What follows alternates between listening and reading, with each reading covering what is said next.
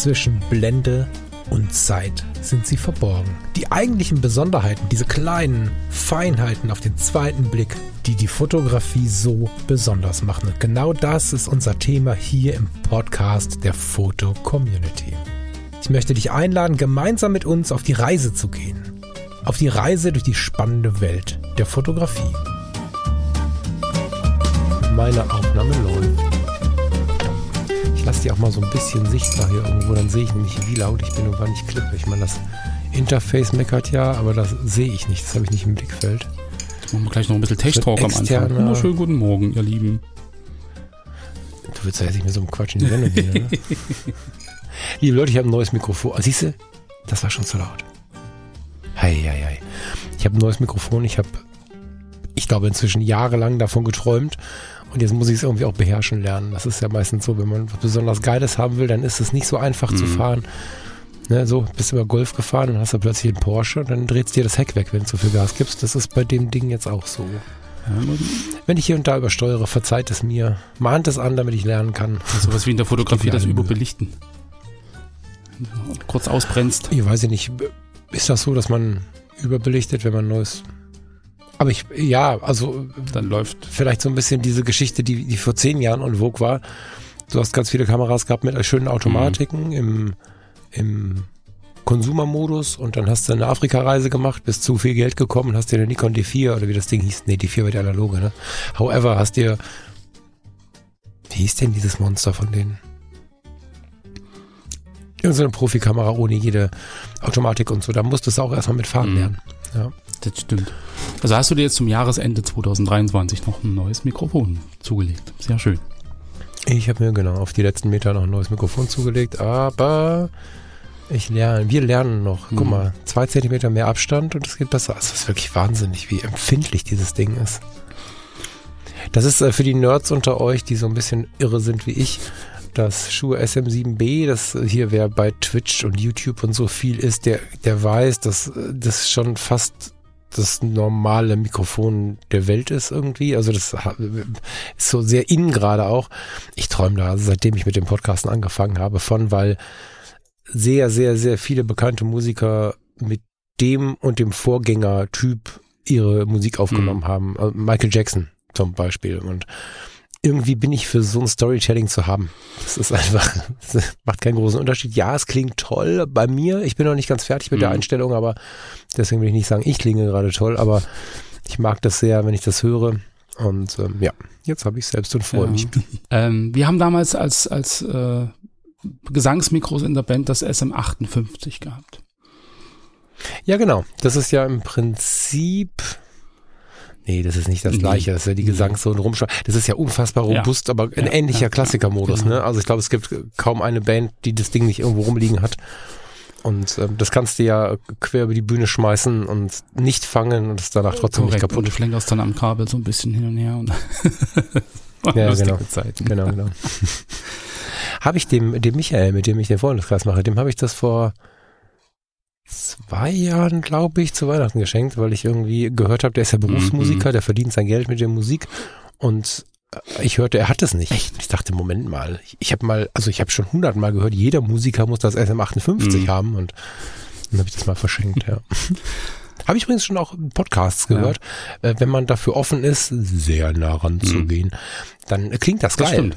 Das war war immer lustig im Proberaum, wenn du mehrere Bands hattest, musstest du es vorher erstmal desinfizieren.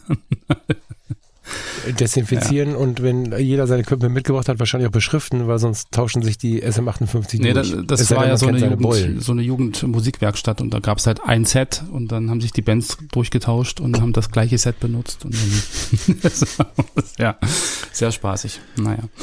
Die Baracke. Ja, sehr geil. Aber wir müssen in die Fotografie. Genau, ich wollte gerade sagen, die Baracke gibt's immer noch. Die habe ich letztens mal besucht. Das ist immer schön, wenn du dann so dastehst und dann vor diesem, vor diesem Eingang da dich auf die Stufen setzt, wo du halt vor 30 Jahren gesetzt, gesessen hast.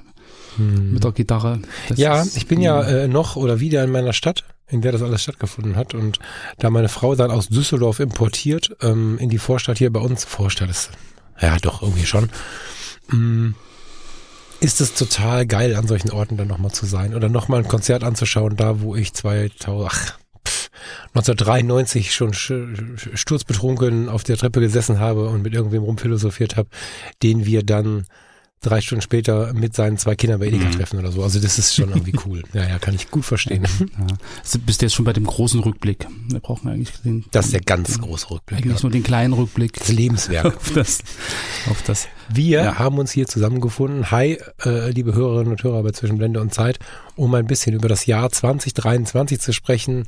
Fotografisch, global, ganz privat, Fotocommunity, mhm. wie auch immer. Wir haben da verschiedene Ausprägungen uns überlegt, in, in die wir äh, reingehen wollen und ähm, wollen euch einladen, erstens euch mit uns hinzusetzen und über unsere Themen ein bisschen zu philosophieren und im Anschluss euch gerne auch mal hinzusetzen oder währenddessen zu überlegen, wie war es denn bei mir? Mhm. So. Weil ich finde, das ist die schönste Zeit im Jahr, um mal so ein bisschen runterzukommen und zu überlegen, was war denn, das zum Anspruch zu nehmen, wie wird's denn vielleicht im nächsten Jahr, was kann ich anders machen und so. Finde ich total mhm, schön.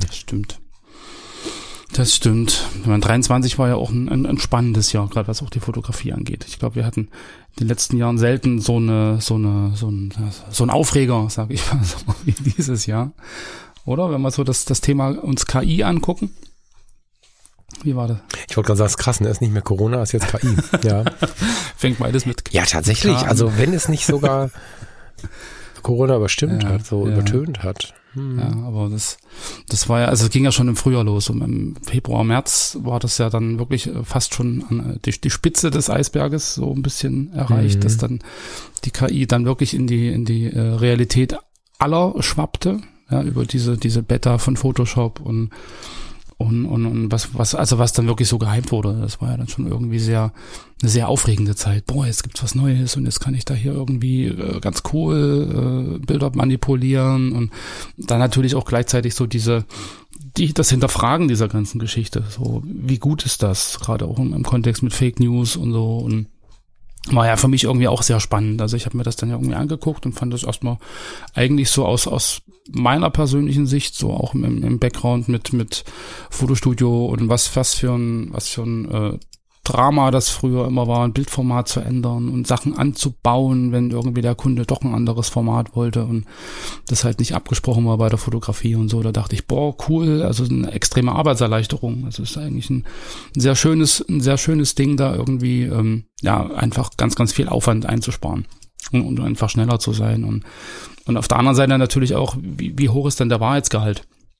Gerade wenn es jetzt auch in Richtung, mhm. in Richtung geht, äh, Reportage, ähm, kann ich den Bildern, die ich da sehe, überhaupt noch glauben? So sind das denn eigentlich noch Fotos? Ja, das ist dann einfach so diese, diese, diese Frage nach, nach, ähm, was macht mich als Fotograf eigentlich aus? Darf ich das denn nutzen? So KI.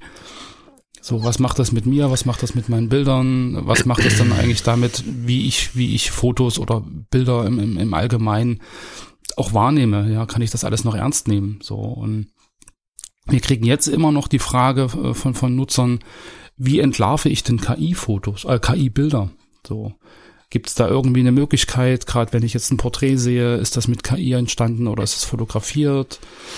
Ein Mensch hat unterschiedliche Gesichtshälften, kann man irgendwie rausfinden, ob die Gesichtshälften identisch sind, um, um KI zu entlarven. Also da gibt's dann so wirklich Ausprägungen, wo man sagt, mein Gott, ähm, muss ich das eigentlich alles wissen? Also so die, diese, ich glaube, so diese Frage nach der fotografischen Identität ist, ist da irgendwie immer noch am Laufen bei ganz, ganz vielen, obwohl sich, glaube ich, der, der äh, große Sturm jetzt, was KI, KI ist böse, Hilfe, Hilfe, so ein bisschen gelegt hat. Also ich glaube, viele leben jetzt damit, viele haben es auch ausprobiert und, und ähm, optimieren ihre, ihre Fotos damit. Also da gibt's ja durchaus auch schon KIs, die halt wirklich auch in der Bildretusche helfen, in der Bildbearbeitung, jetzt ohne da wirklich auch Inhalte zu verändern. Ähm, aber ich glaube, so die, die erste Aufregung ist da jetzt so ein bisschen ähm, der, der, ja, also man nutzt es jetzt, glaube ich, so im, im täglichen Leben schon viel eher. Also ich zumindest mache das und ähm, geht, glaube ich, auch ein bisschen realistischer damit um, dass es gar nicht so ein Teufelsding ist, sondern dass man halt einfach seine eigenen Fotos im Hobbybereich damit halt verändern kann. Und ich glaube schon, dass das Bewusstsein der Menschen, ähm, was, also kann ich einem Foto glauben oder nicht, äh, in dem Kontext irgendwie nochmal ähm, wie sagt man da, gestärkt wurde. Also so dieses, dieses, ähm, ich, ich muss auch wirklich überlegen, ist das jetzt echt, kann das echt sein? Ähm, welchem Foto oder welchem Bild glaube ich in den Nachrichten? Ähm, Also da einfach nochmal das Hinterfragen von diesen ganzen Informationen, die man dann auch bekommt, parallel zum Bild. So, der Kontext, ist das eine Illustration oder ist das halt wirklich ein Reportagefoto? Ich glaube, das ist so ein Prozess, der noch andauert. Ja und nein. So, ich glaube, da geht's nicht nur um das eigene Hinterfragen, sondern auch darum, wie das vielleicht hier und da reguliert wird, mhm. was sich für Üblichkeiten einspielen. Also es ist halt so, die ersten Gesetze kommen zu dem Thema jetzt gerade und ähm, auf der anderen Seite äh, schwemmt es sich so ein in alle mhm. Themen. Ne? Also bei Zoom zum Beispiel habe ich gemerkt, alles Mögliche wird jetzt von der KI vorgegeben, das falsche Wort, angeboten. Mhm. Und an vielen anderen Ecken und Enden und in vielen Apps und vor wenigen Wochen kam ja iOS 17.2 war es, glaube ich. Da mhm. ist dann immer mehr, iOS ist das Betriebssystem vom iPhone, für mhm. die, die es nicht wissen. Und es ist immer mehr KI-Thema in, in den alltäglichen Dingen so. Hm. Ich glaube, dass wir lernen, wie wir damit leben, sowohl wenn wir es senden, also wenn wir es irgendwo eingeben, einbauen, in die Welt rausgeben, als auch wie wir damit umgehen, wenn wir es empfangen. Das wird die Lehraufgabe der nächsten Monate sein. Ich glaube nicht Jahre, weil ich glaube, in einem Jahr ist es einfach dabei gehört dazu und wir müssen einfach aufpassen, dass nicht zu viele krude Dinge damit passieren, wie mit allen neuen Erfindungen. Meistens haben sie zwei Seiten. Es ähm, geht vom Hammer übers Messer, übers Feuer. Äh, es gibt alles, was ja, wir ja, neu erfunden ja. haben, wurde auch fürs Böse eingesetzt. Ich versuche nach wie vor relativ entspannt zu sein, weil es ja, das habe ich ja auch schon zwei, dreimal gesagt, äh, meine Einstellung ist, dass ich den Zeitgeist nicht aufhalten kann. Ich mhm. kann nur schauen, mit ihm so umzugehen, wie ich persönlich meinen Frieden damit finde. Und ähm, ich habe auch das Gefühl, dass es ein bisschen ruhiger geworden ist darum. So Worte wie entlarven und so sind im Privatbereich wie zum Beispiel der privaten persönlichen Fotografie für mich jetzt fehl am Platz. Das sage ich aber ganz persönlich für mich. Ich möchte so viel Negativität nicht in meinem Hobby haben, weil warum muss ich danach suchen, entlarven, Sherlock Holmes spielen? Ja, wenn ich irgendwo ein Foto habe, was ich, wo ich mir nicht sicher bin, ist es ja meistens auch so, dass ich jetzt nicht zu 100% resoniere. Also wenn ich schon überlege, na, ist das echt, ist das nicht echt? Entweder finde ich es richtig geil, dann wäre es ja auch okay, wenn es eine KI ist, weil es halt richtig geil ist, es hat eine Wirkung auf mich. Wenn es aber irgendwie irgendwas anderes vorgibt zu sein, dann ist es natürlich nicht so nett gesendet. Mhm. Aber wenn wir dann da irgendwie schon haken und nicht so klarkommen, also ich weiß nicht, wer die Zeit und die Muße hat, sich stundenlang um ein im privaten äh, Umfeld angeschwemmtes Foto zu kümmern, um da Sachen zu entlarven. Ich denke, wir haben eine Verantwortung, wenn wir senden, dabei zu schreiben, wenn es KI ist.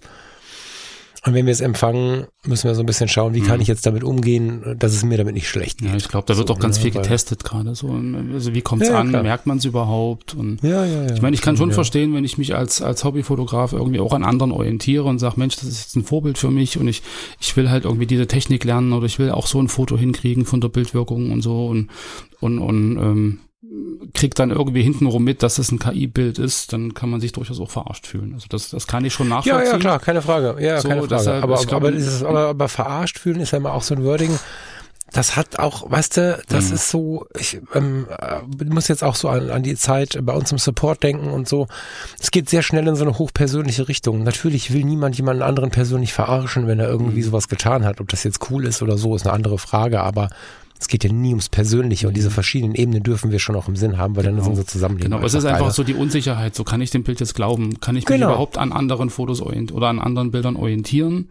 So kann ich da noch was rausziehen? Kann ich da noch was lernen? So oder sind das einfach nur Fake-Bilder? Ja, du, das ist, das ist halt sowieso so jetzt eine Überleitung in das nächste spannende mhm. Thema. Ne? Die sind ja alle miteinander ein bisschen verwandt und, und miteinander verbunden irgendwie.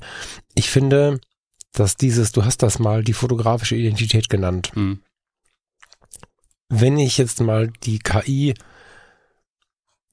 ausklammere und ganz grundsätzlich die, die, technische, den technischen Fortschritt nehme. Das ist ja nicht alles KI, da ist ja alles mögliche, auch an anderer Software mit dabei, die noch lange keine künstliche Intelligenz ist. Mhm. Wir haben völlig, völlig gut ausgefeilte Sensoren. Selbst mit meiner EOS R, mit dem ich jetzt äh, gerade mich nur bei dir zeige, die ich gerade als Webcam benutze, ist es so, dass ich äh, gegen die Sonne fotografiert, also ich kann sie relativ schwer ausfressen lassen, obwohl digitale mhm. Fotografie ja schon relativ schnell ausfressende Lichter hat. Das ist mit ganz modernen Kameras, die R ist ja schon fast eine historische Kamera, wenn man so die Geschwindigkeit der Entwicklung anschaut. Und selbst mhm. mit der ist es schwer, sie zu überbelichten. Das führt aber dazu, dass wir in den meisten Fällen das Stativ oder in vielen Fällen das Stativ gar nicht mehr brauchen. In vielen Fällen Filter nicht mehr brauchen in der digitalen Fotografie. In vielen Fällen die Nachbearbeitung so sehr gar nicht mehr brauchen. Wir müssen nicht acht Fotos machen, um das HDR von früher zu machen. Wir machen eins und der Sensor hat genug Spreizung, als dass mhm. wir mit einem Riss das Foto genauso schön haben. Es gibt ganz viele, viele, viele Dinge, die Objektive sind günstiger geworden. Es gibt tolle Fremdherstellerobjektive, die deutlich günstiger und genauso gut sind oder zumindest sichtbar genauso gut. Welche Linienpaare wann wo noch zu sehen sind, ist den meisten von uns egal. Wir wissen es nur nicht. Wir haben das immer so vorgelebt bekommen. Mhm. Aber wenn ich dir drei Fotos hinhalte und sage, pass auf, für das Foto bezahlst du 1900 Euro und für das Foto 450, äh, dann wirst du mir den Unterschied nicht zeigen können, warum du die 1900 nehmen sollst. Und dieser Fortschritt bündelt mit dem, was, was, was die Software in den Kameras, aber auch dann on board hier bei mir auf dem Rechner kann, ist sowieso die Frage, warum fotografiere ich digital anders als jemand, der gerade um die Ecke kommt und einfach irgendwie Bilder macht. Also das ist, ich finde, es ist schwer gerade sich einzuordnen, weil die Einzigartigkeit des Fotografierens so ein bisschen verschwimmt. Also ich weiß genau, als wir die Fotocommunity aufgemacht haben, ich hatte meine ersten äh, digitalen Kameras. 2001 war ich sogar so ein bisschen ein besonderer Typ. Also falsch, das wirkte so, ne? Der Typ war der gleiche, aber mhm. ich bin aufgefallen mit der digitalen Kamera in der Hand. Ja. Ich weiß nicht, wie viele Gespräche ich geführt habe mit Menschen, die mich angesprochen haben auf, uh, ist das eine digitale Spiegelreflexkamera? Die hat fünf Megapixel. Wow. Und wie, wie lange wir bis in die Nächte darüber philosophiert haben, was das für eine große Veränderung ist, das war eine, eine also das ist ja quasi eine Neuerfindung der Fotografie gewesen. Mm. oder zumindest ein Update, was sich angefühlt hat wie eine Neuerfindung. Und dann wuchs es immer weiter, man konnte immer mehr ISO, es gab ganz viele Situationen, in denen man viel mehr konnte als jeder andere. Und jetzt ist meine EOS R gerade Webcam, mhm. weil es auf den ersten Blick nicht mehr so ist. Es gibt sicherlich ähm, auf dem großen Monitor Unterschiede, auch deutliche Unterschiede. Das Ding ist nur, ich war dieser Tage erst wieder im Apple Store, weil Farina ein neues iPhone ähm, brauchte, wollte, wie auch immer. Ich sitze hier vor meinem 27 Zoll iMac, es gibt den nicht mehr. Ja, 24 Zoll ist gerade das Maß der Dinge. Mhm. Früher gab es 21 und 27 Zoll und die Leute im Apple Store sagen ganz klar, der Trend geht immer weiter runter und der große Bildschirm ist noch zu bekommen. Der kostet aber so viel, wie ich für meinen ersten Mac bezahlt habe, als reinen Bildschirm. Mhm. Und weil die Absatzzahlen sinken, werden die Monitore teurer. Sie werden noch gekauft, aber sehr, sehr wenig. Und 90 Prozent der Fotos, jetzt ist das natürlich in der Fotoblase, sind es dann wahrscheinlich nur noch 60, 70 oder so, werden auf dem Smartphone, manchmal auf dem Tablet oder auf dem MacBook angeschaut, aber auch MacBook geht zurück. Wir produzieren den ganzen Kram für sehr viel kleinere Bilder. Du und ich haben doch Bock drauf, dann irgendwann was zu drucken und dann sehen wir es auch und dann freuen wir uns auch. Das heißt, der Nerd in uns wird auch immer gerne mit diesen großen Kameras fotografieren. Wir fallen aber nicht mehr auf. Und wir haben uns über Jahrzehnte daran gewöhnt, glaube ich, ob wir so gestrickt sind oder nicht, weil es einfach so passiert ist, im Zoo angesprochen zu werden, äh, auf Hochzeiten und Feierlichkeiten sowieso, an allen möglichen Ecken und Enden Gespräche zu führen, weil wir was gemacht haben, was andere nicht konnten oder auch mal lernen wollten oder so. Wenn ich einen jungen Menschen, ich denke an unseren Azubi, der ist 20 geworden gerade, glaube ich. Ist der 21 schon? Nee, ich glaube, der ist 20 geworden. Wenn ich dem jetzt meine Kamera in die Hand drücke, dann erzähle ich dem drei Minuten was, lass den Tag mit der Kamera rumlaufen, am Abend guckt er einen Abend Video, dann macht er Fotos wie ich. Das liegt einfach daran, dass junge Leute sehr viel affiner mit all diesen Dingen groß werden und dann guckt er sich das noch ein bisschen länger an. Zwei Tage später macht er die Fotos mit seinem iPhone so ähnlich ich sage bewusst so ähnlich, weil die natürlich nicht genauso geil sind, aber die Bildwirkung auf dem Handy mhm. ist sehr, sehr ähnlich. Und da kommen wir dann in so eine Identitätsfrage, warum ich glaube, dass gerade viele Menschen auch etwas, ich wollte jetzt angepisst sagen, das ist ein bisschen sehr krass ausgedrückt, aber sauer oder, oder, oder in sich brodeln, was so KI-Themen und so angeht, weil sich natürlich die Frage stellt, warum mache ich das denn dann jetzt noch überhaupt? Und das war für mich persönlich, jetzt kommen wir in so einen kleinen persönlichen Rückblick, auch, oder persönlich fotografisch vielleicht, hm, mhm. ein großes Thema. Ich habe mich auch gefragt, wie möchte ich denn die Fotografie weiter ausleben? Weil die Fotografie ist für mich ein Ausdruckstool und die reine Emotion aus dem Moment, dieses Journaling-Ding, dieses, ich möchte Tagebuch führen, ich möchte vielleicht mal eine Story teilen bei Instagram oder ein Foto in der Foto-Community. Wir haben die neue App, müssen wir nicht mehr drüber sprechen. Da kann man äh, die Leute viel eher am alltäglichen Leben teilnehmen lassen. Mhm. Ich glaube aber, dass die App langfristig auch dafür sorgen wird, dass auch in der Foto-Community mehr Fotos von Smartphones kommen. Weil du im Café sitzt. Ja, ja ein Foto mit deinem FC-Buddy machst, vielleicht äh, im Porträtmodus von der Kaffeetasse, das sieht wunderschön aus und dann postest du es in die FC. Das mhm. wird jetzt auch da kommen, denke ich und es ist nichts Schlechtes. Hat mich aber zu der Frage geführt, warum habe ich denn die große Kamera noch? Ja, jetzt ist die Webcam toll. und stelle einfach fest, dass ja. ähm, es total gut getan hat, mich in 2023 damit intensiv zu beschäftigen. Dazu habe ich ganz wenig fotografiert, mhm. aber es hat so gut getan, weil jetzt ähm, im Moment stand Ende Dezember 2023. Ja, ist die Webcam, keine Frage. Aber ist sie auch Wildlife Cam? Also an dem, an dem langen Sigma jetzt, ich habe dieses Contemporary 150 600 ist glaube ich so, ne? Ja, ja und ja. noch ein Telekonverter und so, da so ähm, in, in Stresszeiten an den See zu fahren und äh, Rotkehlchen und Enten zu jagen und so, das ist super, super, super schön und das äh, habe ich jetzt auch analog mal ausprobiert, das macht wenig Sinn. Also wenn einer ein analoges 400er braucht, meldet euch gerne, ich hätte da eins übrig, ich brauche es nicht. Mhm. Hat also nicht funktioniert funktioniert, aber es ist halt total der Krampf, bis ich das scharf habe und so. Also mhm. da, da hört es dann auch auf mit, äh, es ist schön, das Bild zu erarbeiten, sondern da habe ich danach Augenkrebs. Also das kriege ich nicht hin. Das ist einfach schwierig, ja. ja. Ich meine, das ist jetzt auch kein, kein Pentax, ne? Ich habe mir jetzt nicht irgendwie ein paar hundert Euro ausgegeben. Ähm, würde ich dann noch mal versuchen, wenn das Angebot mal kommt, aber ähm, ich habe mir jetzt so ein Marke vergessen, Soligor 400 Millimeter 5.6 geholt. Wir werden sehen. In Der Film ist gerade zur genau. Entwicklung. Genau. Bitte? In Liverpool. Was? Hattest du das in Liverpool bestellt? War das so, oder? Ach so, das ist voll süß, äh, dass du so aufmerksam bist. Nee, das, nee, das war, äh, nee, nee, das war äh, andere Marke, ein Ultraweitwinkel. Ach so. Vivitar. Okay. Das hat einen riesen Ruf. Das ist richtig gut. Mhm. 24, okay. Ultraweitwinkel. Ein Weitwinkel, 24 Millimeter, 2,0, glaube mhm. ich. Das war aus Liverpool, genau. Nee, nee, das andere meinte ich. So. However, also für mich ist das ein Naturfotogerät. Ähm, und jetzt muss ich schon überlegen, ne? Es wird Porträts geben, die ich damit erstellen möchte. Hm. Ich werde damit sicherlich Freundinnen und Freunden nach wie vor helfen, wenn sie was Besonderes brauchen für, keine Ahnung, Autoverkauf und so. Da würde ich, glaube ich, erstmal auch noch mit der Spiegelreflex kommen oder mit der Spiegellosen in dem Fall, ja. Aber ehrlicherweise, auch Öffentlichkeitsarbeit läuft inzwischen. Ich mache so ein bisschen was für unseren, für, für, für unser Haus da im, im Diakoniewerk. Ich mache 90 Prozent mit dem iPhone inzwischen. Hm. So, dann schicke ich das an die Öffentlichkeitsarbeit und dann kümmern die sich und äh, in der Regel reicht das, ja, und damit merke ich selber, wie sehr sich meine fotografische Welt verändert hat und dass ich ganz, ganz, ganz, ganz, ganz viel analog fotografiere. Und ganz, ganz viel ist jetzt natürlich, nein, das ist falsch formuliert. Ich beschäftige mich sehr, sehr viel mit der analogen Fotografie, fotografiere dadurch aber deutlich weniger mein Lieblingsfilm kostet 17 Euro. Entwicklung und Scan auch nochmal 20. Da geht halt nicht irgendwie 1000 Fotos machen und mitbringen. Dann bin ich halt für immer pleite. So, und es ist aber wunder, wunderschön, mit gut gewarteten, frisch reparierten analogen Kameras durch die Welt zu laufen. Für mich, ich habe das Gefühl zurück, was ich 2001, 2003 in der Foto-Community hatte. Mhm. Ich erarbeite mir die Bilder wieder. Ich habe große Freude daran. Da können wir später auch nochmal tiefer drauf eingehen. Und das ist so das, was dabei rausgekommen ist, dass ich das ganze Jahr mich damit beschäftigt habe. Was bin ich denn fotografisch? Und ich stelle fest, dass es immer weniger im digitalen Bereich um die Kamera geht, um die Einzigartigkeit der Technik geht. Das ist völlig vorbei. Auch unsere technischen Skills sind fast wurscht. Hm. Bildgestaltung ist wichtig. Das ist ja fast schon so eine poetische Ebene der Fotografie. Bildgestaltung ist super wichtig.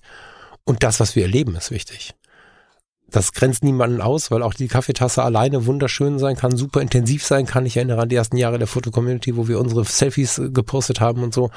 Die Zeit mit sich allein kann unglaublich ausstrahlungsstark sein für einen selbst und auch für andere. Hm. Aber am Ende ist entweder auf dieser Ebene oder auf der spektakulären Ebene wichtig, was wir erleben. Die Geschichte, die wir erzählen. Aber es ist nicht mehr wichtig, ob irgendwas total toll belichtet ist oder scharf ist oder unscharf ist, das ist alles nicht mehr wichtig. Ich glaube, dass wir uns daran gewöhnen müssen, dass die Fotografie sich wirklich langsam beginnt, auf den Moment zu beziehen. Bis jetzt hatten wir das immer nur im Profil stehen, aber haben trotzdem den totalen Stolz gehabt, wenn wir es dann geschafft haben, die blaue Stunde zu 100 Prozent zu belichten und so weiter und so fort. Das dauert nicht mehr lange, da ist das alles mit einem Klick gemacht und deswegen glaube ich, dass es wirklich jetzt um die gelebte Geschichte geht und das heißt aber auch, wir gehen wieder raus ins Leben. Mhm. Ah, es ging mir, das ging ist geil. Ging, es ist, ist auch eine Erfahrung, die ich habe. Also wir hatten ja beide im Endeffekt im Sommer dann das, das neue, also das iPhone 14 im Prinzip, den, den Vorgänger vom aktuellen. Und ähm, hat sich bei mir die Fotografie auch verändert. Also ich habe ja auch jetzt äh, vorher relativ wenig fotografiert, jetzt mit dem, mit dem äh, Smartphone mhm. deutlich mehr und auch deutlich ähm, mehr Momente, wo ich früher mal gedacht habe, boah, jetzt hast du die große Kamera nicht mit. Mit dem alten Handy äh, lohnt sich das nicht, das wird nix und so. Und, und jetzt geht's halt. So, und weil du gerade sagst, auch ähm, Produktfotografie, Autoverkaufen und so, wir haben jetzt vor dem Umzug ja auch ganz viele Sachen verkauft, gerade unsere alte Schrankwand und so, und haben das alles mit dem Telefon fotografiert. Und das waren mhm. Fotos, wo ich mir dachte hinterher ähm, mit, mit der Canon, es wäre nicht besser geworden. So, das ist einfach. Nee, und du, du ich meine, klar ist das ein Sprung über den eigenen Schatten, so ja. was so die oh, ja. Identität oh, von gestern und vorgestern angeht, ne? Weil da hast du dich hingestellt, lange, lange fotografiert aber wenn du das Bild sofort hast und weißt, wie es konsumiert wird, nämlich auch auf dem Smartphone, genau. wo kaufen die Leute Möbel? Ja. Keiner macht einen 27 Zoll mehr auf, um, also wer kein Lightroom nutzt oder, oder andere Programme in der Richtung, der hat so einen großen Monitor nicht mehr. Mhm. Ausnahmen gibt's natürlich, aber wenn du dir Möbel kaufst oder irgendwas bei eBay kaufst, du siehst es nur auf dem Handy. Wenn du richtig krass bist auf dem Tablet und da reicht iPhone ich glaube, ab 11, äh, ab 12 voll aus. Hm. So Pro-Varianten genau. ab vorher schon, denke ich. Ja. Ja, aber auch, also einfach auch so dieses Bewusstsein, dass es halt auch mit, mit dem Telefon, dass man damit fotografieren kann. Also, dass es nicht nur ein Handyfoto ist, was du mal schnell knippst, sondern dass du halt wirklich auch, ähm, also zum einen eine Qualität rauskriegst, die halt funktioniert. Gerade mhm. wenn man sich anguckt, äh, Smartphones mit 50 Megapixeln, mit 40 Megapixeln, das sind ja, das sind ja Welten, da kommen ja manche dicke, also manche, manche ähm, Spiegelreflex nicht mit. Und die ganzen Helferchen, die drin sind, das macht schon viel aus. Und so dieses, ich fotografiere jetzt mit einem Smartphone. Ich, ich knipse nicht nur, ich fotografiere damit. Das ist ja schon so ein, so ein Sprung irgendwie. Und da kriege ich halt schon mit, dass auch so die Akzeptanz des, des Smartphones als fotografisches Werkzeug irgendwie äh, dieses Jahr auch irgendwie gestiegen ist, so gefühlt. Ja, also dass es nicht mehr so ist, dieses Abwertende, du hast ja bloß ein Telefon, äh, sondern ja, vielen Fotos sieht man auch gar nicht mehr an, also gar nicht an, dass es äh, mit einem Smartphone fotografiert ist. So, wenn man, wenn man sich jetzt ein bisschen ist ja auch die Frage, wie viel des Begriffs Werkzeug äh, passt überhaupt. Weißt du, also klar ist es immer schön, wenn wir uns viel Mühe in der Fotografie geben, das Ganze als Arbeit zu bezeichnen, also unsere Arbeiten und so, das tut der Seele gut, das ist sicherlich auch einer der mhm. Gründe, warum wir das so nennen. Aber ist es wirklich noch die, die richtige Begrifflichkeit ähm, als Werkzeug, als Arbeit ähm, oder ist es ein Wegbegleiter, ja? Also wenn wir uns lange mit der Fotografie beschäftigt haben, und kaufen uns dann eine Sony Alpha 9 II. Ist das aktuell oder bin ich ja schon wieder alt? Weiß ich gar nicht. Kaufen so 5 hm. R5 Mark 2 gibt's glaube ich jetzt auch schon das angekündigt, keine Ahnung. R3, äh, diese, diese Monstermaschinen, wobei wahrscheinlich auch jede Fuji das kann, dann haben wir nicht mehr viel Arbeit mit dem Gerät. Das ist unser Stolz, der uns immer wieder von den großen Arbeiten sprechen lässt. Und eigentlich ist es schon länger so, dass es eine Gehirnarbeit ist, eine, eine Kunst ist, eine so irgendwie in dem, in dem Geisteswissenschaftlichen ist das schon lange zu sehen, weil ein Porträt anzufertigen, das ist sehr schnell gemacht. Ja, wenn wir auch noch einen Augenautofokus und den ganzen Kram haben, dann ist da nicht mehr viel Arbeit drin. Ich äh, sehe das im Vergleich zur analogen Fotografie. Auch da ist Arbeit irgendwie, hm, weiß ich auch nicht. Aber da passt es schon eher, ne? Mhm. Wenn ich die Mamiya aufklappe, die muss aufs Stativ oder ich suche mir einen Standpunkt, wo ich sicher stehe, guck da durch, muss mir die ranzu, muss die Lupe ausklicken, muss die Schärfe finden, welche Blende haben wir denn hier? Ach so, der Film ist drin. Ah, vielleicht noch ein bisschen länger belichten. Bis dass ich da dann fotografier fertig bin, habe ich ein bisschen gearbeitet. Das gibt's aber eigentlich digital nicht mehr. Und die Sinnhaftigkeit, einfach alle Automatiken auszumachen, um wieder arbeiten zu können, ist halt nicht gegeben, weil die Ergebnisse nicht besser sind. Eine Zeit lang war das so, weil die Automatiken noch nicht gut einschätzen konnten, was mhm. brauche ich jetzt.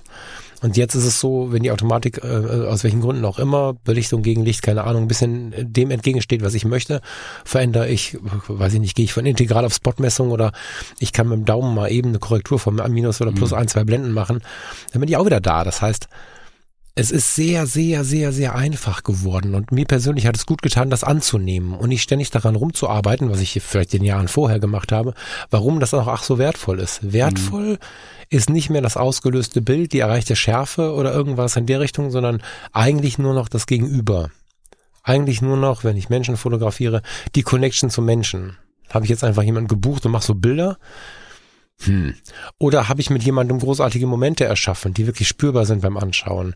Habe ich Orte besucht, die mich bewegen und diese dann mitgebracht und thematisch mich vielleicht damit auseinandergesetzt? Total gut. Und ich sehe ja trotzdem nicht, was der andere gesehen hat. Man bringt mir ja trotzdem das mit, was der andere gesehen hat. Das sind Ansichten von anderen mhm. Leuten, super wertvoll. Aber ist es wirklich noch groß erarbeitet? Ich weiß es nicht.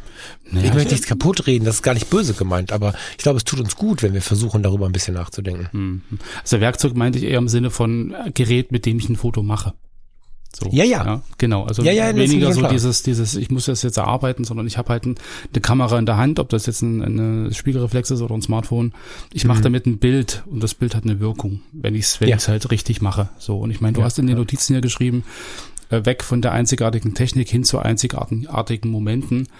Und ich glaube, dadurch, dass es halt so einfach wird und dass du halt eine Kamera dabei hast, die äh, gute Fotos machen kann, die du aber wirklich immer dabei hast. So kannst du dich auch viel mehr auf die Momente konzentrieren und, und hast nicht so das Gefühl, boah, ich, ist zwar ein toller Moment, aber ich kann den jetzt gerade nicht, foto, nicht festhalten, nicht fotografieren, weil ich keine gute Kamera dabei habe, sondern du hast da halt die Kamera da und kannst in dem Moment halt auch wirklich diesen Moment entsprechend auch einfangen, mhm.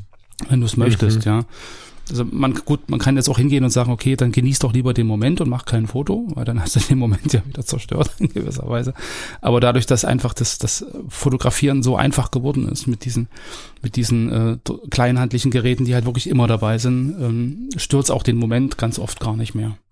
Ja, das ist ja das Ding, ne? Also solange wir uns nicht äh, darüber ärgern, dass da jemand ein iPhone rausholt oder ein, ein Samsung oder ein, ist ja völlig egal, was für ein Telefon. Mhm. Wenn wir anfangen, unsere Spiegelreflex auszupacken, in dem Moment das Gespräch im Eimer. Ich das eben rausnehme, guck mal, da Sonnenuntergang, Klick, Foto, fertig.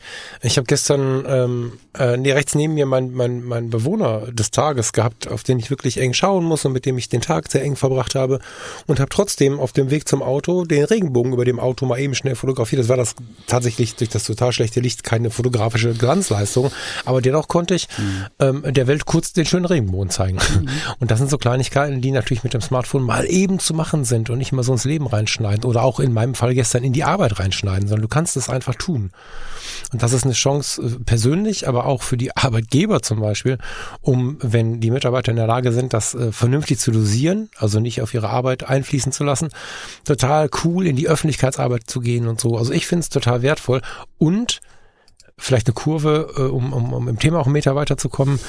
Ich habe das Gefühl, dass durch die große Einfachheit des ganzen fotografischen Dingens und der Wichtigkeit der Momente plötzlich Fotografinnen und Fotografen wieder zusammen rumhängen.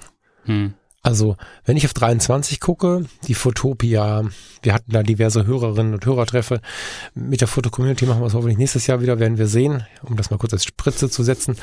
Die, ähm, die, die ja. Hörerinnen und Hörer von Fotografie tut gut waren ganz groß, ver, ver, ver, wie sagt man, dabei und ich bin mir sehr, sehr sicher, dass unsere Hörerinnen und Hörer hier genauso dabei gewesen wären. Wir saßen irgendwie teilweise mit über 30 fast 40 Leuten an dem einen oder anderen Punkt rum und haben uns getroffen. Und da ist mir bewusst geworden, weil wir auch innerhalb unserer kleinen Community, ähm, ich bin jetzt äh, in Gedanken kurz ausnahmsweise bei Fotografie tut gut, sehr viele Präsenztreffen haben. Und ich habe das Gefühl, auch in der Foto-Community, in allen Communities, ob Mikro-Community oder der Riese wie die Foto-Community, ich glaube, es geht wieder dahin, dass die Leute sich wieder treffen, dass sie sich wieder verabreden, dass sie sich mehr sehen. Und das finde ich hochinteressant, während die Fotografie selber immer mehr perfektioniert wird, braucht sie aber, um spürbar zu sein und uns zu erreichen, mehr persönliche Momente. Es ist dadurch, dass jeder ein geiles Bild machen kann, dank KI und Technik und so weiter und so fort, mhm. nicht mehr so wichtig, das geile Bild zu haben. Es ist wichtig, das geile Bild, das ist die Grundvoraussetzung, vom geilen Moment zu haben. Und den kann ich natürlich viel eher in der Gemeinschaft erreichen. Ja, so und dann kommen Leute, die äh, vielleicht man so kennt, wie der, wie der Andreas Groth an und bieten dann in so einer Mikro-Community wie der meinen einen Fotowalk an. Zack, sind da einfach zwei, drei, vier, fünf Hände voll Leute, die einen schönen Tag zusammen haben. Mhm. Und das erlebe ich äh, in der Foto-Community, bei Instagram, bei Fotografie tut gut im Freundeskreis, in all diesen Welten und finde das eigentlich total schön. Also eigentlich führte dem Punkt eine gewisse Perfektionalisierung der ganzen Geschichte auf den ersten Blick zu einer Abwertung, auf den zweiten Blick sehen wir uns wieder mhm. und haben eine schöne Zeit zusammen. Das stimmt, das stimmt. Das kann ich, kann geil. ich, kann ich ähm, bestätigen. Also wenn ich jetzt die Foto-Community an sich angucke, äh, wir hatten in diesem Jahr über 1200, doch über 1200 ähm, Treffen von Mitgliedern. Hm. Also das sind jetzt User-Treffen, das sind Veranst also Veranstaltungen wie Ausstellungen, das sind ähm, gemeinsame Fototouren und ähnliches. Also das, da ist, also da ist auch ein Wachstum zu merken. Also dass das halt wieder wieder ähm, zunimmt und die Themen sind halt auch sehr sehr vielfältig. Ähm, Fotowalk mhm. hier, Fotowalk dort, ähm, Ausstellung des, der letzten Urlaubsreise, aber das in einem, in einem Rahmen, der halt wieder nach außen geht und nicht so dieses, ich behalte das für mich, sondern ich teile das mit anderen. Ähm, mag sein, dass das jetzt nach Corona halt wirklich so ein, so ein, so ein Bedürfnis ist, sich halt wieder treffen zu wollen, ne, wo wir es halt lange nicht konnten. Aber ich glaube auch so dieses, ähm, ich, ich tausche mich aus und ich habe jetzt durch unterschiedlichste Einflüsse wie jetzt Smartphone oder doch eine neue Kamera oder eine neue Technik oder KI ähm, wieder ein Bedürfnis, mich, mich viel mehr mit anderen auszutauschen. Also das, das habe ich auch gemerkt, dass das in 23 wieder ähm, ja, viel präsenter war, dieses ähm, gemeinsam losziehen. Hm.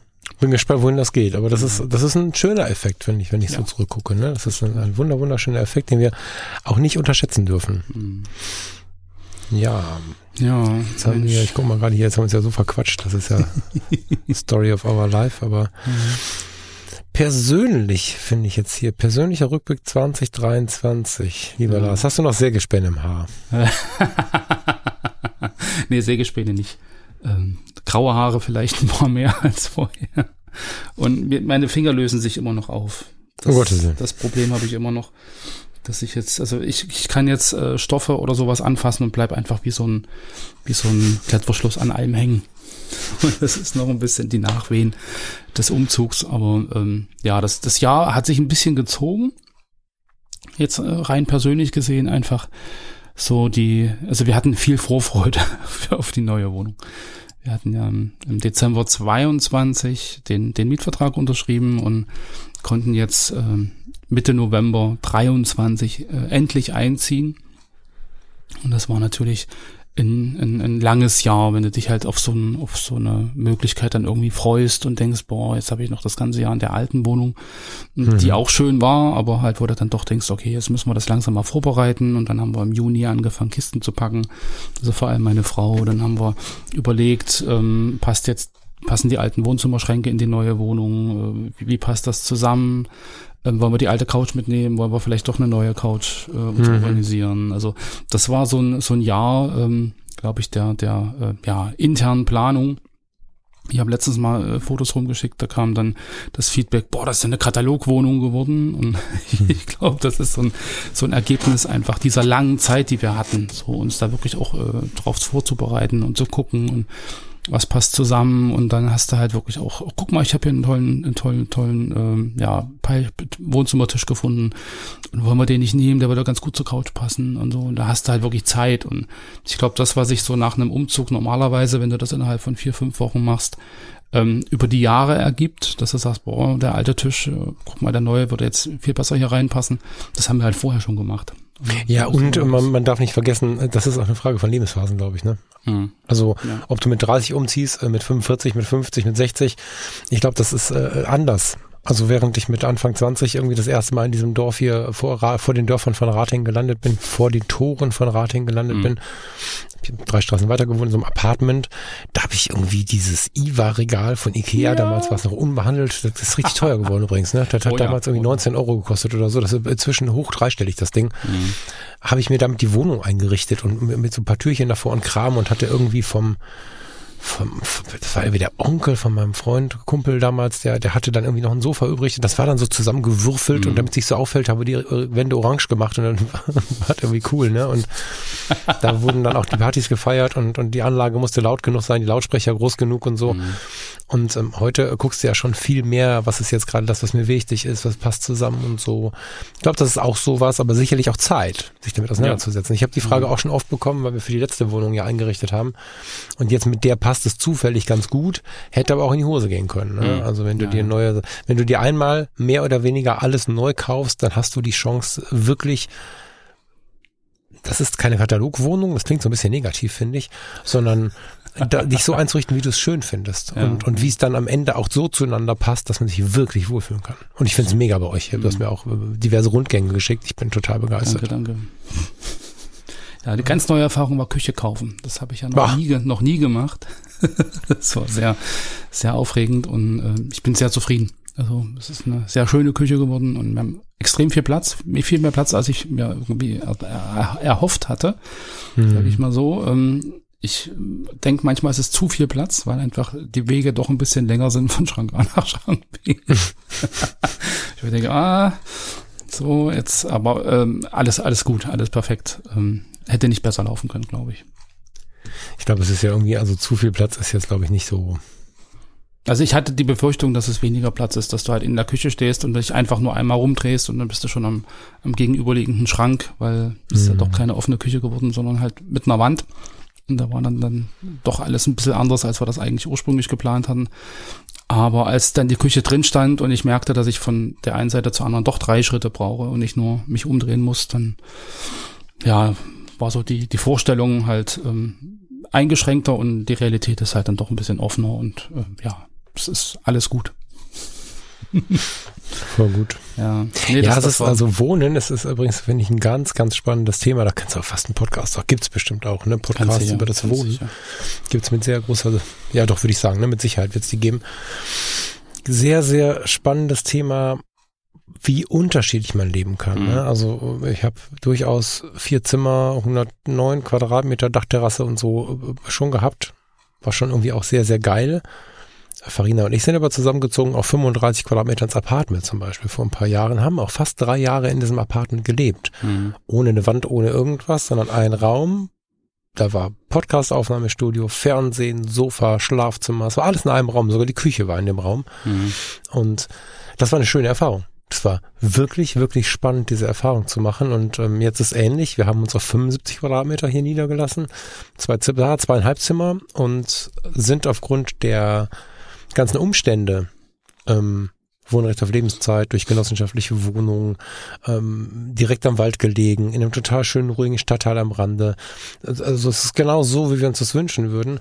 Und wir haben nicht mehr so diesen wachsen wollen Gedanken. Ja, mhm. das, es gibt genug Menschen in meinem Alter, die sagen, naja, so 75, also das ist jetzt so eine Wohnung, die hätte ich halt bis, dass ich 30 geworden bin und dann wieder ab 65 so ungefähr. Und ich sage, nee, wir können einfach hier bleiben. Also wir sich natürlich zeigen, das Leben kann sich immer verändern, aber Stand mhm. heute können wir auch gerne einfach hier bleiben, weil so viel anderes passt und wie ja. gut man klarkommen kann mit 35, 75 oder auch 110 Quadratmetern zu zweit. Es war niemals schlimm. Es war nur eine Frage, wie man sich anpassen konnte. Und mhm. ich glaube, was habt ihr jetzt 100, ne? 112. Ja, Hammer. Aber einfach, weil und, die beiden ähm, Büros jetzt im Dachgeschoss noch sind und ich glaube, ja, das, das ja. Untergeschoss sind irgendwas um die 80. Und dann hast du halt oben dann wirklich den Spitzboden noch ausgebaut und mhm. Genau, das war auch nötig. Also wir hatten ja vorher ein Büro zu zweit, 15 äh, Quadratmeter. Das war einfach zu eng. Das funktionierte mhm. nicht. Und von daher ähm, war die Entscheidung doch ganz gut, ähm, da jetzt äh, um, umzusiedeln. Und der Kurze freut sich auch. Der hat sich mega gefreut auf die neue Wohnung. Wir hatten ja so ein bisschen, bisschen Angst, so nach dem Motto, ja, und aus seinem Umfeld raus und so. Aber der hat im, im Sommer schon gefragt, äh, wann ziehen wir die neue Wohnung? Wo ist die mhm. neue Wohnung? Dann äh, Kindergarten hat auch super gut funktioniert. Äh, ist jetzt die zweite, dritte, dritte Woche äh, drin. Alles super, ähm, hat sich da so, so, sofort angefreundet und also er sagt jetzt früh, ich will in den Kindergarten. Ja. Ach krass. Wir hatten vorher ja. immer kein Kindergarten, ich will nicht. Also das hat sich total geändert. Ähm, von daher, ähm, ja, alles, alles bestens. So, und ich meine, den kurzen jetzt übers Jahr zu erleben, war halt auch spannend. Mhm. So, wenn du dann so diese ganzen Phasen dann mitkriegst und so Autonomiephase und so und dann kriegt er dann doch seinen eigenen Willen und wie geht er dann, wie geht er mit Frustration um und welche Strategien hat er, um dann doch zu kriegen, was er will. Das ist, mhm. das ist äh, auf der einen Seite schön zu beobachten, auf der anderen Seite natürlich ziemlich anspruchsvoll, da irgendwie ähm, das zu durchschauen und nicht irgendwie in eine Falle zu tappen, dass er dann irgendwie doch immer seinen Willen kriegt ähm, ich glaube, da ist so das, das Elternsein äh, relativ äh, ja, spannend, so parallel zu allem anderen. Ja. Aber das ist schon eine Herausforderung, so auch rein mental. Einfach so dieses, er ist da, du liebst ihn, aber er geht ja mega auf den Sack. Schön, dass du das mal so sagst, weil so viele Menschen verbieten sich das so. Und es ist überhaupt nicht nötig, weil man liebt sein Kind doch trotzdem, auch wenn ja, es einem, Achtung, Zitat, auf den Sack geht. Das ist auch völlig okay. Manchmal sitzen wir da und denken Sachen so, denkst, weißt du noch damals, als wir kein Kind hatten, wie ja, schön. Ja, wir waren, wir waren kürzlich mit, mit ganz, ganz, ganz, ganz engen Freunden essen und dann fiel uns beim Essen auf, dass wir das letzte Mal ähm, das so gemacht haben in der Konstellation oder in ähnlicher Konstellation äh, mit, ich glaube, 21 oder so. Mhm. Jetzt 45, ich bin jetzt 45, Markus auch. Und wir haben da gesessen wie damals, als das erste Mal oder die ersten Male anständig, Anführungsstrichen, in der Luft essen gehen aufregend war. Mhm. Weil jetzt die Kinder groß genug sind, dass wir sagen konnten, ciao, bis gleich. Ja, ja. Also nicht unsere, sondern die von den beiden. Und das äh, zeigt, äh, was man natürlich auch gibt. Ne? Das ist ja. einfach so. Ne? Und das, das aber, das ist völlig okay zu sagen, ja, das ist manchmal auch halt scheiße. Ne? Natürlich liebt man das Kind, aber ich glaube, dieses berühmte Ventil, was immer mal irgendwo raus möchte, ist auch an der Stelle wichtig, um nicht in die äh, momentan zum Glück so viel zitierte toxische Positivität zu kommen. Ne? Mhm. Das darf sein. Ja, ja. Vor allen Dingen, was wir dabei nicht vergessen dürfen, was gehen wir unserem Kind auf den Sack? Natürlich. Und wenn das Kind, und wenn das Kind das sagt und fühlt, dann dürfen das die Eltern auch sagen ja, und ja. fühlen. Aber es ist ja immer so, du hast dann ein Kind und dann ist plötzlich das Kind irgendwie, es steht über allem und alles ist toll, weil es da ist und so. Aber es gibt halt auch Momente, wo du sagst, Mensch, eigentlich ohne Kind war es auch schön. ja, ja, voll. Und, und, und, voller Liebe halt auch. Ne? Ja, natürlich, ja, ja. natürlich. Kann natürlich. ich, kann ich fühlen, ja. Wenn er dann vor dir steht. Was, was ich, also ich meine, ja. wir sind ja ohne Kinder, aber dadurch, dass unsere, unsere, unser enges Umfeld äh, alle Altersklassen gerade abbildet, mhm. sind wir halt auch immer mal wieder so ein bisschen Feuerlöscher und das macht total Spaß zeigt uns aber auch manchmal, wenn man das gar nicht gewohnt ist, was das für eine Leistung ist. Ne? Mhm. Also du weißt, was ich bei dir auch schon ein paar Mal gesagt habe, wow, was du da alles rockst, was ihr als Familie da rockt, das ist ja der Wahnsinn. Ich gestern Morgen, äh, du hast es mitbekommen, weil ich einen Termin verschoben habe von uns, äh, dreieinhalb Stunden, glaube ich, war ich mit, mit der kurzen unserer engsten Leute unterwegs. Die ist zweieinhalb und dann, nein, nicht mal gerne, die ist ein bisschen über zwei und ich war mhm. Schrott und musste noch zum Spätdienst. Also, positiv, das ist wunderschön, aber es ist trotzdem so viel Aufmerksamkeit, so viel online sein, so viel aufpassen, was passiert und so. Ja, Wunder, wunderschön. Ja. Ich bin gespannt. Ich bin auch dankbar übrigens, äh, dass äh, nicht zuletzt durch den Podcast äh, so, der inzwischen schiebt sich das ja auch sehr auf die private Ebene, aber dennoch ist der Podcast ja so ein bisschen das Bindeglied und ich erlebe euren kurzen ja mit aufwachsen. Also wenn ich dann deine Frau und euren kurzen das erste Mal sehen werde, ist das ein bisschen wie ein Promi-Treffen. Ne? Das ja. wird schon besonders, da freue ich mich drauf. ja, ehrlich. Ja, sehr schön. Ne? Kriegen wir hin. Ja, sehr gut. Ja, naja, und bei dir so? Mm, also wir haben noch einen Punkt von dir, aber den können wir gleich gerne ähm, ja hinten dranhängen in die persönliche Ecke. Da bin ich auch ein bisschen gespannt. Persönlich sind wir gerade, ne? Persönlich und wir haben das von fotografisch ein bisschen abgekoppelt. Warum eigentlich? Ja, doch ist der Rückblick noch. Ähm, ja. 2023, einen Rückblick habe ich schon gegeben, fotografisch. Ne, die Suche nach Identität, was ist wie, was ist wichtig in der Fotografie und so. Mhm ich habe ja noch ein paar andere Jobs und äh, im Diakoniewerk, wo ich ja jetzt seit zweieinhalb Jahren, glaube ich, ähm, ja, hauptberuflich arbeite, das schon besonders, da bin ich jetzt angekommen, würde ich sagen. Und das ist eine Entwicklung in 2023, die wirklich gut getan hat. Ich, ähm, man fühlt sich sehr, sehr schnell angekommen in so einem Bereich, der so nah am Menschen ist. Aber wenn du ähm, Anführungsstrichen der Luft zur Arbeit, ich muss Anführungsstriche machen, wenn ich das äh, jetzt sage, kommst und ähm, ob es die Bewohner sind, ob es die Mitarbeiter sind, ob es die Angehörigen sind, ob es die Busfahrer sind, die die Leute zu den Werkstätten fahren und zurückbringen. Völlig egal, ja. Der Hausmeister, äh, man kennt sich, man weiß, was mhm. Sache ist, man beschäftigt sich miteinander, man kennt die Themen des anderen und das ist nochmal deutlich intensiver in der Behindertenhilfe als vorher in meinen Krankenpflegebereichen äh, oder im Rettungsdienst oder so, weil da ja keiner kommt und geht in der Regel. Sondern die mhm. Menschen wohnen da, die leben dort die sind teilweise jung eingezogen und heute alt. Das Haus hat eine lange Geschichte. Und ja, es ist schön, dort angekommen zu sein und das auch sehr ganzheitlich. Also das ist halt in Essen, Diakoniewerk Essen ist halt im Ruhrpott, ne? Und Metropole Ruhr, wird gleich nochmal Thema, ist anders, als man sich das so vorstellt in der Welt. Und ich dachte, ähm, deswegen auch schon oft im Podcast so erwähnt, dass ich das Ruhrgebiet auf dem Radar habe, weil ich als Radhänger zur einen Hälfte im Rheinland, zur anderen Hälfte im Ruhrgebiet groß geworden bin. Aber mhm. jetzt, wo ich so viel Zeit, 40 Stunden die Woche im Ruhrgebiet verbringe, äh, muss ich mal feststellen, dass ich mich noch mal anders dort eingelebt habe. Das Wording ist einfach ein komplett anderes. Und das ist nicht nur, dass äh, die, die äh, Mails äh, von der Geschäftsführung nicht selten mit Glück auf äh, unterschrieben sind oder so. Das ist irgendwie dann auch so nett, dass immer noch so ein bisschen was übrig ist von früher. Mhm. Diese kodrige Schnauze, die einfach oft dazu führt, dass du weißt, wer dir gegenübersteht ohne das irgendwie schlimm zu finden, dass Kritik ganz anders geht. Wenn so eine kodrige Ruhrpottschnauze dir irgendwas sagt, muss erstmal per se davon ausgehen, dass es erstmal nicht böse gemeint ist, auch wenn sich so anhört. Das führt in der Arbeit aber dazu, dass du dir viel eher irgendwie mal was sagst. So, hm. was vielleicht gerade irgendwie besser gehen könnte und so. Und äh, das so ganz aufs ganze Umfeld bezogen, aufs Ruhrgebiet bezogen, ist das echt ein schöner Arbeitsraum. Ein so, schöner Sozial- und Arbeitsraum, der fotografisch ja auch total spannend ist und somit vermischt sich das gerade alles. Ja, und das ja. ist für 2023 echt eine Besonderheit. Also ich ähm, angekommen ist das richtige Wort und mhm. äh, da das ist auch was zum Bleiben. Das ist äh, hoch inspirierend und tut wirklich gut. Das ist ja. toll. Mhm. Ich äh, hatte immer das Gefühl, dass du ein bisschen auf der Suche bist. Wenn du jetzt so. Naja, ich war ein Leben lang auf der Suche, ne? Also ja. ich bin zufrieden gewesen immer viele Jahre und dann war so, ein, so eine Aufbruchstimmung. Ne? Mhm. Ne? Rettungsdienst, bis heute denke ich super gerne daran zurück. Die Zusammenarbeit mit Feuerwehr, Polizei und so. Ich weiß nicht, ob du inzwischen Feuer und Flamme mal reingeschaut hast oder wie es so mit euch Hörerinnen ja, und Hörern ist. Also gerade Feuer und Flamme, könnt ihr bei YouTube googeln, WDR Mediathek anschauen oder so, hat jetzt auch eine Auszeichnung bekommen. Beste Doku in irgendeinem Bereich, aber aber groß, also wirklich eine deutschlandweite Auszeichnung. Müsste ich jetzt googeln, habe ich kann Der ich leider nicht wiedergeben, aber könnt, ja. bitte? Der kurze Markt das.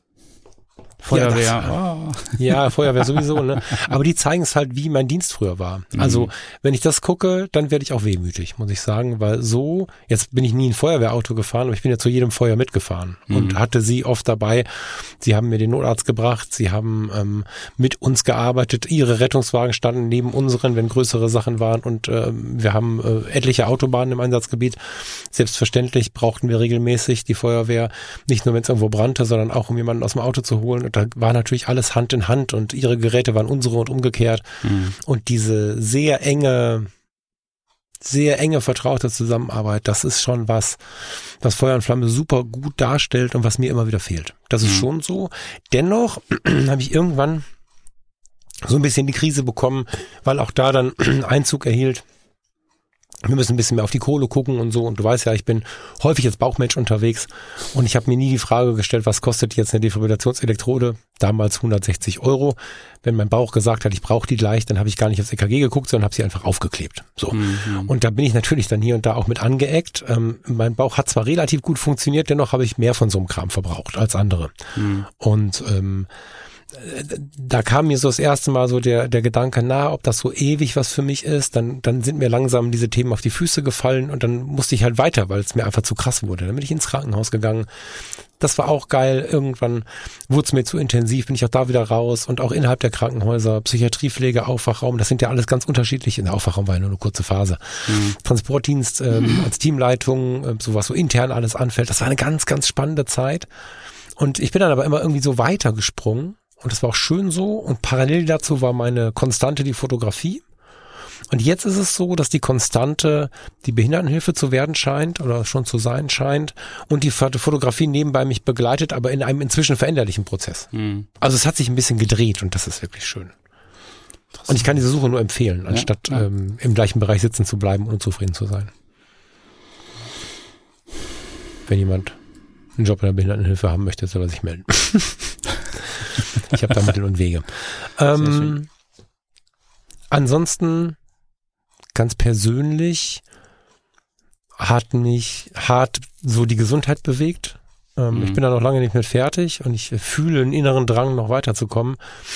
Aber ich hatte inzwischen über 110 Kilo, 111, 112 so und habe so vor mich hingelebt, habe mich selbst als Genussmensch bezeichne, das ist sicherlich auch so in gewissen Punkten. Ich bin an allen Ebenen irgendwie für den Genuss offen und für intensive Wahrnehmung und für tolle Erlebnisse und so, das schon.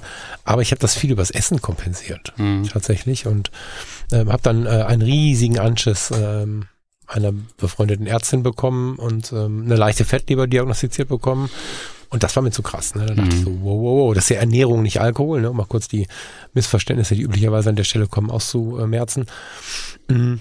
Und habe einfach mal mich ein bisschen beschäftigt, Weizen weggelassen, mehr Bewegung zugelassen, diesen Yazio-Tracker ähm, installiert. Das ist so Werbung, weiß ich nicht, wir kriegen ja nichts dafür, ne? Nee, eigentlich nicht. Mhm. Äh, so das für, fürs iPhone, es gibt es auch für andere. Fürs iPhone ist dieser Yazio mit Y am Anfang einer der am meisten ge, ge, gewählten Tracker, wo du einfach so ein bisschen dein Essen trackst und äh, deine Ziele eingibst, sagst, wo du stehst und er achtet ein bisschen auf deine Kalorien und zeigt dir, du hast zu viel mhm. oder zu wenig gegessen. Das macht so eine ganz andere Bewusstsein fürs Essen. Und mhm. erst dadurch ist mir aufgefallen, wie viel ich mir am Tag so reingeschoben habe, weil es ja total selbstverständlich ist oh, da liegt ein, ein, ein Stück Stollen rum, oh, hier liegt eine mhm. Mozartkugel, ach guck mal, äh, Kekse, so. Jeder, der jetzt sein will, dem du begegnest, hält dir irgendwas ja, ins ja, Gesicht ja. an Weihnachten und so. Das hat äh, mir einfach ganz, ganz, ganz viel geholfen, auf diese Dinge jetzt ein bisschen mehr zu achten. Die Apple Watch trackt so ein bisschen Schlaf- und Wachrhythmus und so ein Kram auf eine ganz entspannte Art und Weise. Also gar mhm. nicht schlimm, gar nicht irgendwie anstrengend. Ähm, und dazu bin ich halt wirklich in die Bewegung gekommen. Hab ganz viele Runden gedreht, ganz viel angefangen mit Walking, weil ich Anfang mich tatsächlich zu kräftig gefühlt habe zum Joggen. Das ist ganz schön krass eigentlich. Ne? Mhm. Äh, angefangen mit Walking, jetzt haben wir uns ein Gravelbike bestellt und ähm, ja gut, jetzt gerade ist das Wetter nicht so, aber ich denke so Januar, Februar, März wird es irgendwann wieder so werden, dass man damit auch ein bisschen durch die Gegend schottern kann im wahrsten Sinne des Wortes und dieser dieser dieser Switch ähm, von 111 Kilo in vier Monaten ohne dass es wehgetan hat, auf äh, 94 Kilo zu kommen. Jetzt bin ich bei 93,2, glaube ich, heute Morgen. Mhm. Ähm, jetzt mache ich so ganz langsam weiter. Also ich schaffe so in der Weihnachtszeit irgendwie so 50, 100 Gramm in, in der Woche abzunehmen. Das ist ähm, so schön, hätte ich viel früher machen können, weil es einfach nicht wehtut. Ne? Also wenn du mhm. die richtigen Mittel nutzt und äh, so eine App und, und, und, so ein bisschen Sport und so. Ja. Ich meine, jetzt bist du ein hagerer Typ, ne? An dir ist ja nichts dran, dir brauche ich das nicht zu erzählen. Aber wenn sich jemand. Ich habe auch wieder acht Kilo abgenommen, aber durch einen Umzug. Acht Kilo? Ach was. Wo war das denn? Ja, überall. Das habe ich nicht gesehen. Wow, ja, doch, ich, hab's, ich, hab's, ich hab's gesehen. Vier Wochen, also vier Wochen nicht in die Kamera gucken und dann sitzt du plötzlich vor dem Video, siehst dich selber und denkst so hoch. Ja, abgenommen. Ja, gut, jetzt wo du sagst, könnte ich mir jetzt mhm. einbilden, ich finde dich viel schlanker, aber mir ist nicht aufgefallen, dass du viel hattest. Das meine ich jetzt. Naja, also, viel. Ich bin jetzt bei 73 und hatte vorher halt über 80. Also mhm. Naja, aber acht Kilo, ne? So bei mhm. mir sind es jetzt 17, aber ich komme halt von viel mehr. Und ähm, das, das ist ein, das ist halt leicht. Das ist das Krasse. Ich habe mich gefühlt, also wenn mir das jetzt jemand gesagt hätte, hätte ich an dieser Stelle ins Lenkrad gebissen. So, also mhm. jeder, der jetzt gerade irgendwie so ein bisschen mit den Augen rollt und denkt, du hast gut reden, dem möchte ich sagen, davon war ich Jahre überzeugt, deswegen habe ich nie angefangen. Mhm. Aber ein bisschen eine Watch oder irgendwas mittracken lassen, was man so treibt, ein bisschen eine App dafür. Also mir hat das geholfen. Es gibt natürlich Menschen, denen das nicht hilft, aber mhm. ohne das mhm. auszuprobieren, funktioniert es halt nicht. Und ich habe ein Leben lang geglaubt, zu wissen, was mir gut tut und was nicht.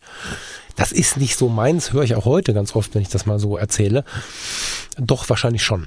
Mhm. Das ist recht einfach, ähm, so ein bisschen in die Gesundheit zu kommen. Und ja, muss halt konsequent sein. So, das ist halt so dieses, ja, nicht mal mehr. mangelt.